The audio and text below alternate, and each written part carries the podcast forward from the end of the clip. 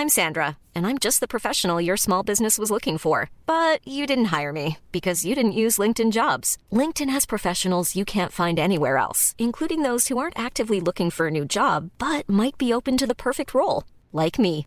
In a given month, over 70% of LinkedIn users don't visit other leading job sites. So if you're not looking on LinkedIn, you'll miss out on great candidates like Sandra. Start hiring professionals like a professional. Post your free job on linkedin.com/people today.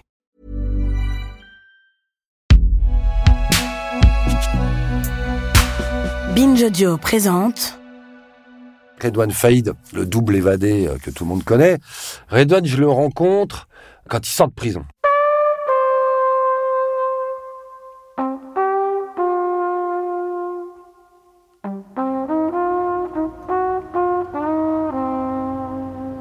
Il me contacte en me disant voilà monsieur Pierre vous avez écrit sur moi j'avais écri sur lui dans un bouquin la mafia des cités le fameux bouquin qui avait euh, donné euh, l'idée de faire ce doc et il me contacte parce qu'il y avait une connerie j'avais mis une connerie à son propos euh, j'avais pas vérifié une info qui avait été euh, délivrée je sais plus dans quel document bon un truc euh, bénin mais il m'appelle euh, sur mon portable Bonjour, c'est Anon Faïd, je viens d'être libéré. Est-ce qu'on peut se voir? Et euh, il est travaillait en conditionnel dans une boîte d'intérim place de la République. Et moi, j'habitais à 300 mètres. Donc on se voit là. Et je l'ai connu comme ça. On a été manger une pizza, pour tout te dire. Et on a sympathisé. Quand je le rencontre, il vient de faire 11 ans plein, 10 ans et 6 mois exactement, pour des attaques de fourgons blindés.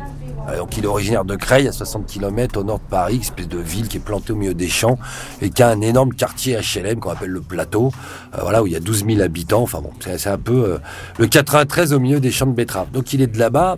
Et Creil, c'est un gros spot pour cette criminalité euh, issue des quartiers. Il y a des braqueurs, il y a des gros trafiquants de stupes internationaux. Il y a, bon, un bon vivier.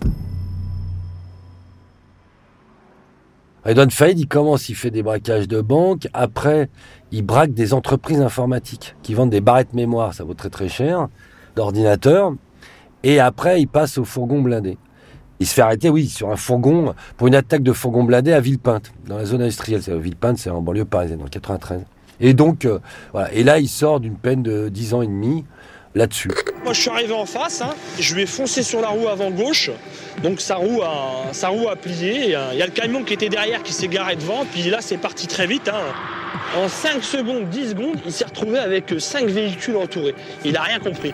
Redouane Faïd, ce qui faisait sa particularité, comme braqueur notamment, c'est que il s'inspire du Cinoche.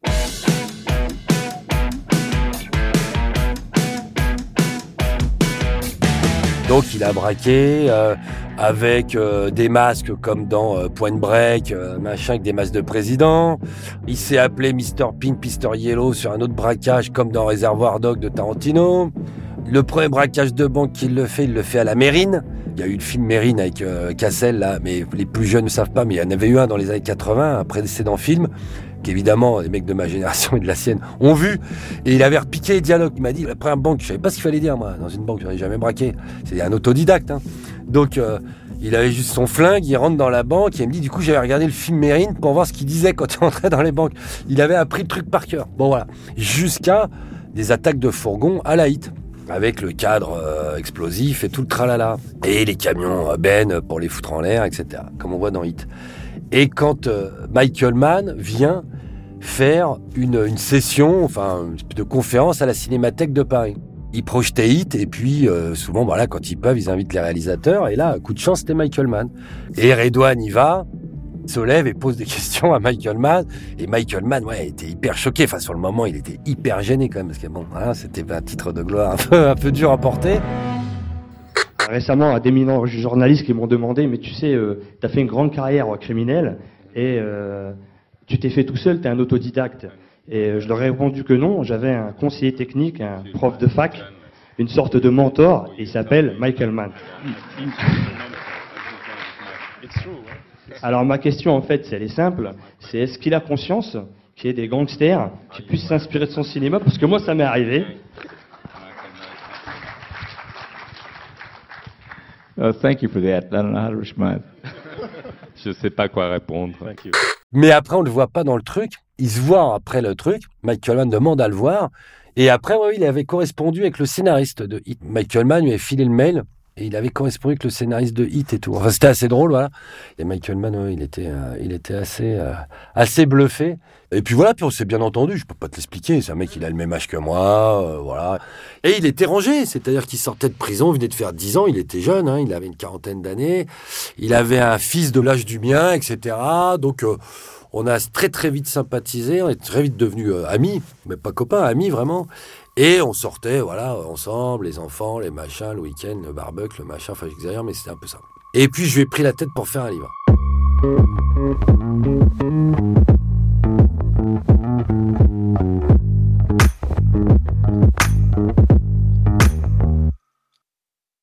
Parce que moi j'avais déjà fait des livres avec porte-avions, avec des Corses, avec un Corse l'associé d'Escobar, avec bon, mais beaucoup des voyous traditionnels classiques quoi. Et je lui dis écoute moi ça m'intéresse parce que euh, t'as un profil voilà de mec de cité ça voilà.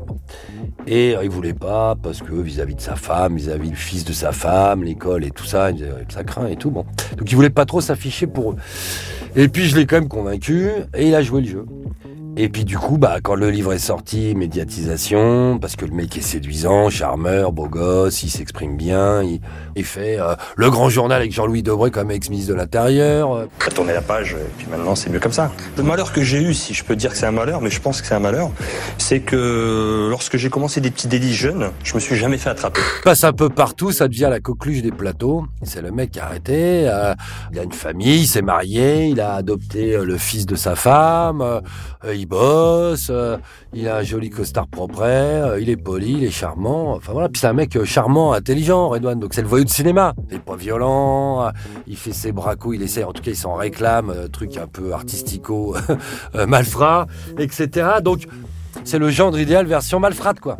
C'est pas du tout le cahier des cités, ça va faire, parce que depuis qu'on enfin, m'a fait pas pour lui, mais il est dépeint à chaque fois qu'il s'évade comme le de cité ultra dangereux, euh, gna gna gna, c'est le mec le plus adorable de la Terre, mais enfin bon, vous le voyez, vous avez l'impression que c'est votre petit voisin euh, qui sort d'HEC ou d'une école de commerce, et pas du tout d'un vendeur de shit d'un hall d'immeuble, ce qu'il a jamais fait d'ailleurs. Mais donc voilà, donc il a un profil comme ça très atypique. On parlait du bouquin, je l'ai tourné d'ailleurs dans ce documentaire là, euh, c'est le premier où il y avait un go fast là. Donc je lui ai proposé de participer à ça. Donc à ce moment-là, voilà, le livre est sorti, lui il est passé sur tous les plateaux de télé euh, et puis dans ce doc de Canal qui avait fait un peu de bruit et donc on en est là de l'histoire, tout va bien quand d'un seul coup le doc passe et le lendemain, pouf, opération policière. Lui, il part en cavale et ses prétendus associés sont arrêtés. C'est donc une vaste chasse à l'homme qui est engagée depuis la mi-journée dans la banlieue de Paris et qui est toujours en cours ce soir. Un groupe de cinq malfaiteurs est recherché. Ils n'ont pas hésité à tirer à l'arme automatique en pleine rue, faisant un lourd bilan. Les policiers, très choqués, pensent avoir affaire à des hommes prêts à tout et particulièrement violents. D'un seul coup, on va découvrir que la police et la justice le soupçonnent d'être le cerveau d'une nouvelle équipe de braqueurs de fourgons et notamment qui aurait participé à une affaire qui a tourné au drame puisqu'une policière municipale a été abattue dans une fusillade. Et donc il devient le grand Satan. D'un seul coup, ça devient euh, le salaud qui a bluffé tout le monde et surtout dans une affaire ultra glauque et ultra dramatique. Encore, il aurait euh, fait un braquage qui aurait échoué. Bon, on aurait dit, bah, il s'est un peu foutu de notre gueule, mais bon, finalement, c'est pas très. Ah, là, le problème, c'est qu'il y a euh, une jeune femme de 23 ans ou 24 ans, je sais plus, euh, décédée, un enfant de 3 mois, marié à un militaire qui rentre d'Afghanistan. Enfin bon, c'est le, le tableau, euh, c'est la totale. Ça peut pas être pire. Et lui aura beau clamer son innocence parce que lui, il va euh, toujours aujourd'hui dire je n'en étais pas. Et la justice d'ailleurs va lui donner raison puisque il a longtemps été donc présenté comme l'ennemi public numéro un, comme étant euh, l'assassin d'Henri Fouquier. Même mes gosses étaient choqués parce qu'ils le connaissaient bien. Mes enfants ils venaient à la maison et tout. Et je me souviens qu'un jour ils me disent, euh, on allait à l'école, ils me disent ah bah Redouane on le voit plus. Alors j'évitais de de dire ce qu'il faisait dans la vie, hein, Redouane. Et puis en passant devant un kiosque, ils ont vu la une du Parisien avec marqué ennemi public numéro un et sa tronche. Il a fait condamner d'ailleurs en diffamation un certain nombre de confrères et de gens qui sont répandus sur les plateaux à tort, puisque la justice l'a condamné, on va en boucler là-dessus, pour association de malfaiteurs dans cette histoire. C'est-à-dire qu'ils ont reconnu qu'il avait été au contact de cette équipe, mais non pas qu'il avait participé ou était là euh, lors de la fusillade. C'est même, voilà, ils n'ont pas pu le démontrer puisqu'il était au travail à cette heure-là. Mais à ce moment-là, donc il est accusé de tous les maux, il part en cavale, moi il m'appelle en cavale, etc., pour dire je suis innocent, Jérôme, mais crois pas ces conneries et tout. Moi, j'ai pas d'opinion, moi je le crois plutôt innocent, c'est mon pote. Euh, moi, je l'ai vu au quotidien pendant euh, des mois, euh, même deux ans au quotidien quasiment. Et je vois pas bien quand il aurait pu être braqueur, mais bon, bah, entre le boulot, la famille, nos sorties, bon, voilà, il avait pas vraiment une vie clandestine. Mais peu importe, ça c'est pas à moi d'en juger. La justice l'a fait. Il n'a pas supporté ces condamnations très lourdes, puisqu'il a été condamné quasiment comme s'il avait assassiné euh, la policière lui-même. Hein. Il a pris 24 ans sur cette affaire, alors que pour une association de malfaiteurs, c'est 8 à 10 hein, normalement. Et puis bah lui, n'ayant pas supporté ça, euh, et puis étant un garçon un peu remuant, il s'est évadé deux fois, voilà, comme on le sait. Une première fois de la prison de l'île Séquedin dans le Nord à coup d'explosifs, et après de la prison de Réau, là, dans le, en banlieue, enfin en Ile-de-France, en hélicoptère. Lui, il lui a pas vu une preuve de culpabilité, hein, il a vu plutôt une preuve d'innocence, une envie de, voilà, de liberté. Il n'était pas dupe, je pense qu'il savait qu'il allait être pris, mais qu'il avait aussi envie d'écrire la légende. Il avait un peu envie de faire un petit pied de nez à tous ces journalistes qui avaient dit bah non en fait c'est un tocard et gna gna et euh, voilà en disant les gars bah voilà le tocard il vous salue bien. Redouane Faïd s'est évadé par les airs en moins de 10 minutes. Défilé antiaérien empêche tout hélicoptère de se poser dans la prison sauf à un endroit, la cour d'honneur. Pour une raison très simple, c'est que les détenus ne circulent jamais dans cette cour d'honneur, sauf lorsqu'ils doivent sortir de l'établissement de détention, et dans ce cas-là, ils sont toujours escortés. Peut-être faudra-t-il que nous revoyions euh, cette position euh, jusqu'alors prise.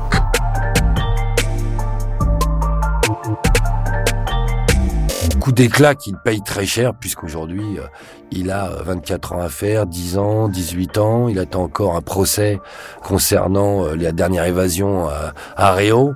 Donc il est déjà sur 52 ou 53 ans de prison à faire ils vont lui en remettre 10. Donc c'est un garçon aujourd'hui dont les espoirs de sortie sont très minimes, ou en tout cas euh, pas avant une quinzaine ou une vingtaine d'années.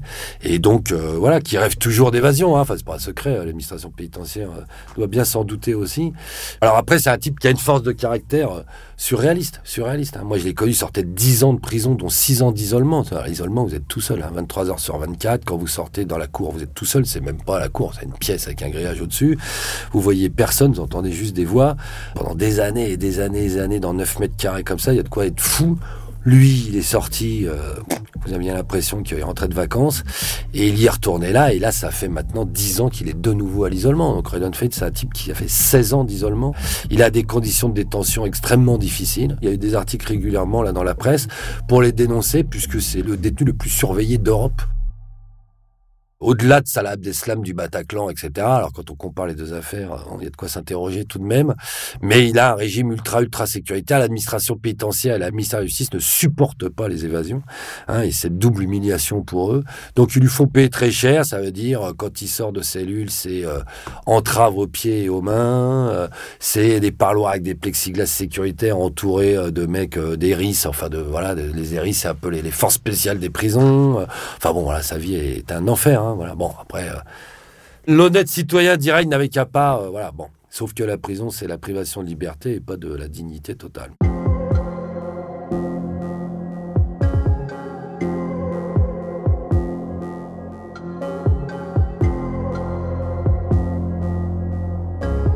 Moi, j'ai eu droit dans les grandes largeurs. C'est-à-dire que moi, déjà, copain, euh, comme cochon de Redon fait, mais je t'explique, hein, je vais pas te dire de bêtises, à chaque fois qu'il s'évade, ils me mettent en objectif euh, central sur le tableau, hein, à la PJ. Je le sais, la dernière fois, je l'ai pas vu, hein, le tableau et ceux de la police, mais j'ai une copine qui sortait avec un flic, elle est passée à l'OCLO, l'Office central de lutte contre le crime organisé, elle me dit, ah, au mur, il y avait un tableau avec ta tête au milieu, puis tous les trucs possibles de liens, etc. Bon, moi, ça me fait pas plaisir et ça me fait pas marrer, mais à chaque fois, j'y ai droit parce qu'on a été très copains, on se voyait au quotidien, et que dans le film que j'ai fait, on va crever l'abcès, les flics étaient persuadés, les gens de la BRB, du 36 Quai des Orfèvres, la brigade de du banditisme, les brigades spécialisées, c'est l'élite de la PJ qui avait travaillé sur cette affaire, étaient persuadés que j'étais à minima au courant des choses ou au pire complice de cette équipe de braqueurs de fourgon. Parce qu'ils disaient que dans le film, on voyait notamment, bon, il y avait Redouane Faïd, mais ça, il avait sa tête, euh, donc il n'y avait pas vraiment malice, mais que le mec qui vend des armes dans le film aurait été celui qui aurait vendu les armes à ce commando. Enfin, il y avait des trucs comme ça où ils avaient des espèces de présupposés en étant persuadés, voilà, que euh, comme il y avait Redouane, que sac noir était le même que celui retrouvé sur un des mecs du commando, etc., qu'il y avait trois griffures sur la Kalachnikov qu'on voyait à la télé, qui serait donc la même que celle trouvée, euh, ah bon, dans les saisies, etc. Donc m'ont, ils m'ont emmerdé. Hein. J'ai eu, euh, je vais le dire ici, euh, j'ai eu des perquisitions hein, de l'AGIR, juridiction interrégionale spécialisée au crime organisé, hein, avec le, le vice-président de l'AGIR, euh, Baudouin Touvenot, chez moi quand même, en perquise avec la BRB. Audition à la crime, deuxième audition à la BRB garde à vue de la section de recherche de Lyon, de gendarmerie de police judiciaire. La juge a même pensé à un moment que j'étais dans le dans la camionnette où il y a eu la fusillade avec les voyous qui tiraient sur les flics, etc. Donc il y a eu euh, les témoins avaient dit il y avait un grand mec, etc. Je vous le dis tout de suite, j'en parle sans. Je n'étais pas dans la camionnette avec les tireurs à la Kalachnikov. Enfin bon, bon donc chacun ses fantasmes, mais voilà, ils sont partis assez loin dans leur trip, donc ils m'ont emmerdé, on va dire les mots. Hein. Ils m'ont gardé mon matos informatique, ordinateur, euh, disque dur pendant 8 ans, parce qu'il y a eu deux procès, plus la cassation. Donc là, ils viennent de me le rendre il y a un an, pendant le Covid. Merci, hein, il est un peu obsolète mon Mac aujourd'hui, mais c'est pas grave. Surtout que c'était complètement débile. Enfin bon, je veux dire, voilà, il y avait rien dessus et ils ont trouvé, alors ils se sont enorgueillis d'avoir trouvé des rushs. Ah, des milliers de rushs, c'est marqué dans l'ordonnance de renvoi. Les rushs, c'est des mecs à, à tête découverte, c'est des rappeurs de Creil, de machin. Il y avait aucun rush où on voit la tête de qui que ce soit.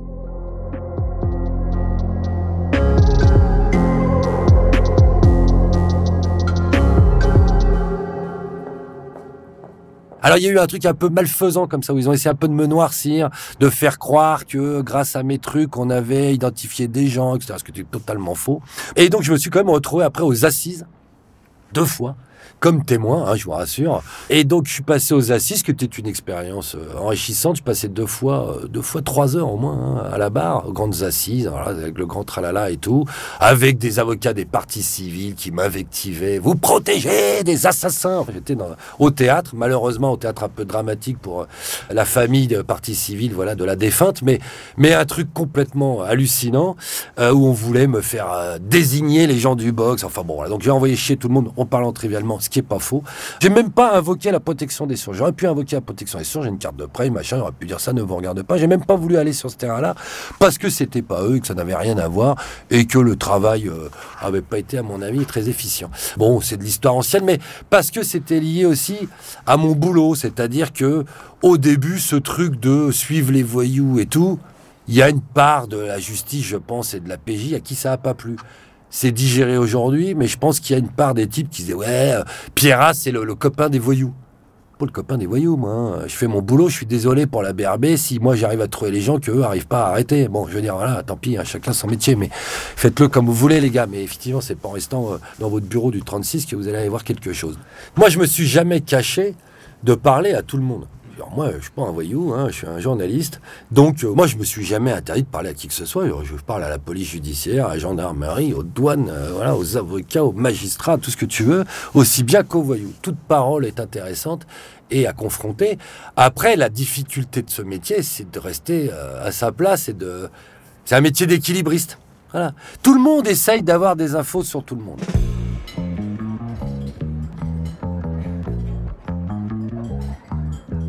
Ça aussi, c'est dépassé aujourd'hui. Mais j'arrivais, je me souviens, j'avais des copains au 36, tu vois, j'ai pas que des. J'allais bouffer, j'avais un pote au 36. J'allais bouffer, le mec, quand j'arrivais dans son bureau, il avait une espèce d'anacrime, tu sais, les grands papiers avec les têtes des mecs en photo et puis les petites euh, flèches qui les relient avec leur téléphone et tout. Puis il faisait semblant de regarder son papier pendant que je l'attendais pour qu'on aille déjeuner, tu vois, à l'extérieur. Puis au bout d'un moment, il levait la tête, puis il me disait Ah ben lui, tu le connais pas, non Par hasard, tu le connais, lui ou... Parce que des fois, ils me voient apparaître. Quand ils écoutent des types, des fois, ils m'ont. Voilà, et ils m'ont. Les mecs me le disent. Ils disent, tiens, Jérôme, une fois, je me souviens, j'avais, je fais une digression, j'avais rendez-vous avec un mec qu'on appelait l'élégant, ou le colonel. Thierry l'élégant, Thierry Mazin dit le colonel ou l'élégant. Beau voyou s'il en était, qui est décédé aujourd'hui. Braqueur, machin, trafiquant de stupes, tout ce que tu voulais. Fils de compagnon de la Libération au passage et de député de la Loire-Atlantique. Donc c'était un des rares euh, fils de famille qui avait été dévoyé lui aussi. Et ce garçon, euh, tous les dimanches on avait rendez-vous dans un bar à vin à côté de la Bastille. On se buvait une petite bouteille tous les deux. C'était notre petit rencard.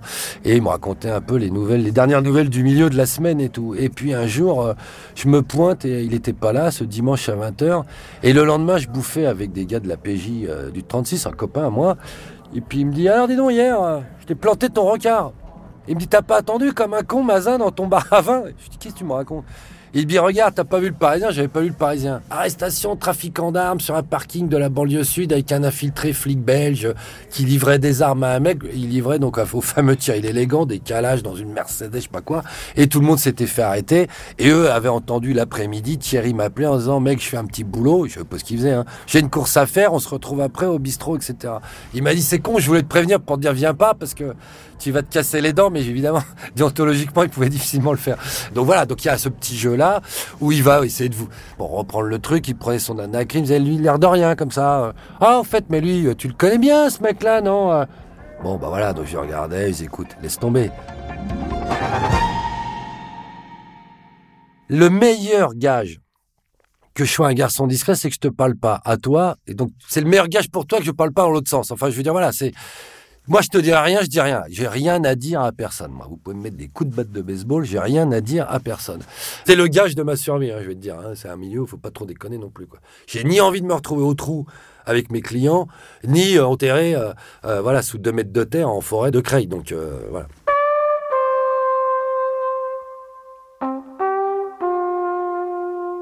Et ça, moi, je me targue quand même. Ça fait 25 ans que je le fais. J'ai pas eu un pet. Bon, donc je me dis que pour l'instant, je tiens à peu près cette route-là. Moi, je suis l'ennemi de personne. Après, j'ai des amitiés, des amitiés qui sont personnelles. J'ai jamais renié Redouane Faïd, hein, ça restera mon ami. Je l'ai proclamé, ça m'a valu assez d'emmerde aux assises, hein, voilà, et ça restera mon ami, voilà. Donc, euh, euh, n'en déplaise à certains policiers ou à certains magistrats ou peu importe.